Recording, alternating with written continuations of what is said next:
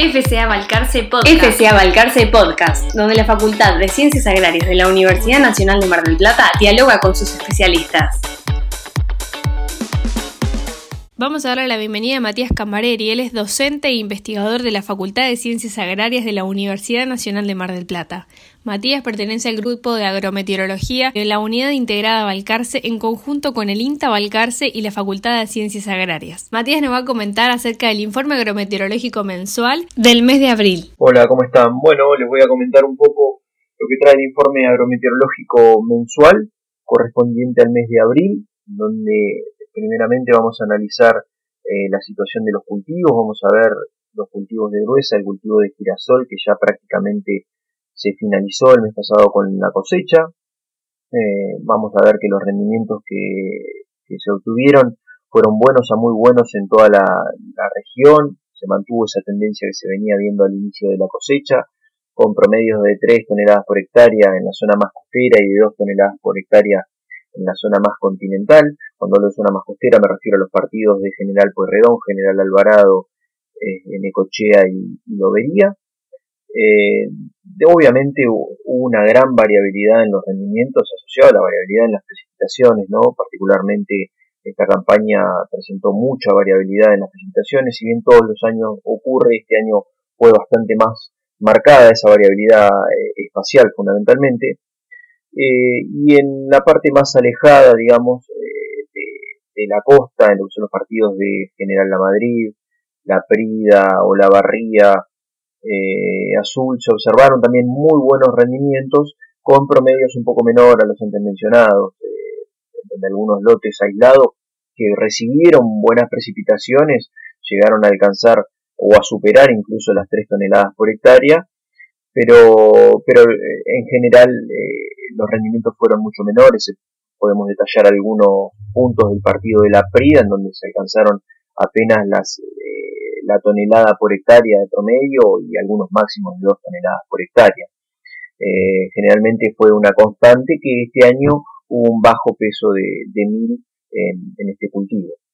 Pasando al cultivo de maíz, vamos a ver que, todavía no, se había arrancado para, eh, con la cosecha el, el mes pasado. Eh, había algunos lotes que sí se había hecho, pero, pero era con, con, otra, con otro objetivo, no era con el objetivo de grano, eran algunos lotes eh, en el partido de Tandil, cuyo objetivo de cosecha era almacenamiento para silo. Eh, generalmente se ven buenos lotes, muy buenos lotes de maíz de primera, eh, de maíz de segunda también. Hay, hay, muy buenos lotes que no han sido tocados por, por las heladas que ocurrieron eh, durante el mes de abril. Eh, obviamente, de acuerdo a la posición en el, lote o en el terreno, hubo algunos que sí fueron afectados, pero no han sido la mayoría. y las siembras tardías que se, estiman muy, muy buenos rendimientos de, de maíz.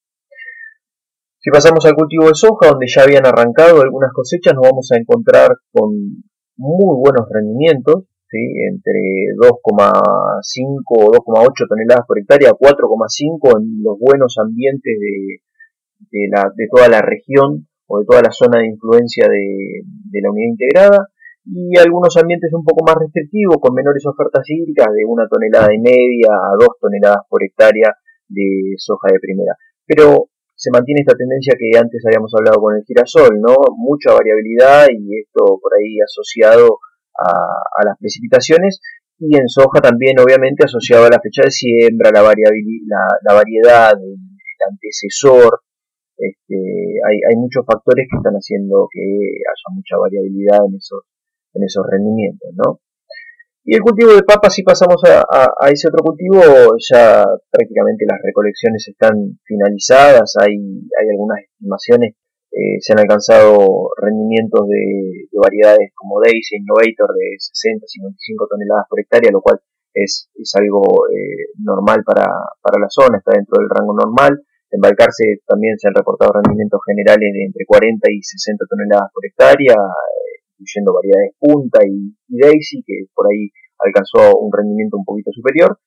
Eh, y el tema de la demora en la cosecha tiene que ver con eh, algunas precipitaciones que ocurrieron en, los últimos días del mes de abril y algo de espera por, por precios de mercado también, este, pero, pero es algo que, está avanzando a pesar de las restricciones por la pandemia. Vamos a la parte de estado de pasturas y de rodeo, vemos que hubo una recuperación muy grande de los recursos forrajeros asociados a las precipitaciones de abril y a las buenas, algunas buenas precipitaciones que ocurrieron en, marzo. Este, así que hay muy buenos, eh, muy buena disponibilidad de recursos, hay lotes que ya se han implantado con verdeos que están desarrollando un interesante crecimiento, este, sinceramente hay, muy buenas expectativas por los recursos forrajeros. Eh, eso lo podemos ver a partir de, si se quiere, el estado del NDBI, del índice de verde normalizado. Ustedes se van a encontrar en el informe con distintos mapas de NDBI por, por década, es decir, cada 10 días van a ver la evolución del NDBI y van a ver que eh, arrancamos con valores altos en, en, abril y a medida que va transcurriendo el mes nos vamos encontrando con valores más bajos porque bueno no están solamente no están solamente incluidos ahí los recursos forrajeros sino también los cultivos de gruesa que ya están eh, entregándose y, eso hace que el valor de NDVI eh, disminuya. Cuando vamos a ver el panorama meteorológico nos vamos a encontrar con lo que son las precipitaciones eh, es algo que es bastante difícil de, administrar el tema de las precipitaciones, ¿sí? hay mucha información dando vuelta, entonces eh, nosotros con cerca de 70 puntos de observación que tenemos en toda la región vamos armando algunos mapas mensuales de precipitación y vamos a encontrarnos con que el valor medio de precipitación en la región indica que fue un, abril más húmedo de lo normal en toda la región, ¿sí? prácticamente todos los puntos de observación más del 80% la precipitación durante el mes de abril este, estuvo por encima de los 100 milímetros, eh, lo que nos lleva a un abril eh, bastante por encima de lo normal. Eh, eso nos, nos determinó que las reservas de agua en el suelo vayan, vayan cambiando a lo largo del mes y en un abril que empezó con un 84% de agua disponible en el suelo aproximadamente, finalizó con un 100% de agua disponible promedio en toda la región, ¿sí? En toda la región tenemos muy, pero muy buenas condiciones de humedad a final del mes de abril este, debido a esas precipitaciones. Continuando con el panorama agrometeorológico, nos vamos a encontrar con mapas de evapotranspiración real, donde van a ver que, eh, obviamente, con la caída en, los valores de temperatura, de radiación, va a ir disminuyendo la evapotranspiración eh, real, obviamente también los cultivos ya se van entregando, entonces la evapotranspiración va siendo menor. Eh, y bueno, lo que va ocurriendo es que va pasando la evapotranspiración de valores medios de 2 milímetros eh, por día en la primera década y llegamos a finalmente un milímetro y medio por día en la, en la última década de abril y continuará esa disminución este, hasta el invierno, ¿no? Bueno, siguiendo con el panorama meteorológico, vamos a ver las temperaturas y vamos a ver que el mes de abril presentó en la región una temperatura media de 14 grados y, esto es más de 6 grados por debajo de la temperatura media de marzo. Y esto no se explica por una eh, muy baja temperatura media en el mes de abril, sino por la muy alta temperatura media que tuvimos en el mes de marzo. Eh, Abril presentó valores lógicos de temperatura media, con mínimas absolutas de un grado bajo cero, por ejemplo, en, sitios como Azul, y, en Necochea máximas absolutas de, 20, 28 grados, perdón, en algún momento del mes. Eh, se registraron varios días con heladas agrometeorológicas, es decir, eh, con temperaturas menores a 3 grados Celsius en abrigo meteorológico en toda la región, hubo algunos lugares que presentaron entre 8 y 10 heladas agrometeorológicas, eh, y hubo algunos, como en General Pueyrredón, donde no se registró ninguna helada. Eh, los días más cálidos del mes eh, prácticamente se superaron las, los 24 grados Celsius, en toda la región, en promedio, y ahí se van a encontrar ustedes con algunos mapas de temperatura máxima media y de temperatura mínima media. Eh, los días en los que se presentaron eh, heladas ¿sí? de, distinta magnitud, de acuerdo a la posición de, en el terreno, eh, a la posición topográfica en el terreno, de acuerdo este, al, sitio en el cual estemos, estemos posados. eh, fueron eh, el 7 de abril, el 8 de abril, el 9, el 14, el 15 y el 16 de abril, que fueron esos tres días, esos seis días, perdón, los, más fríos de, todo el mes, ¿sí? donde en algún momento, en algún lugar particularmente se registraron heladas agrometeorológicas e incluso heladas meteorológicas en algún lugar.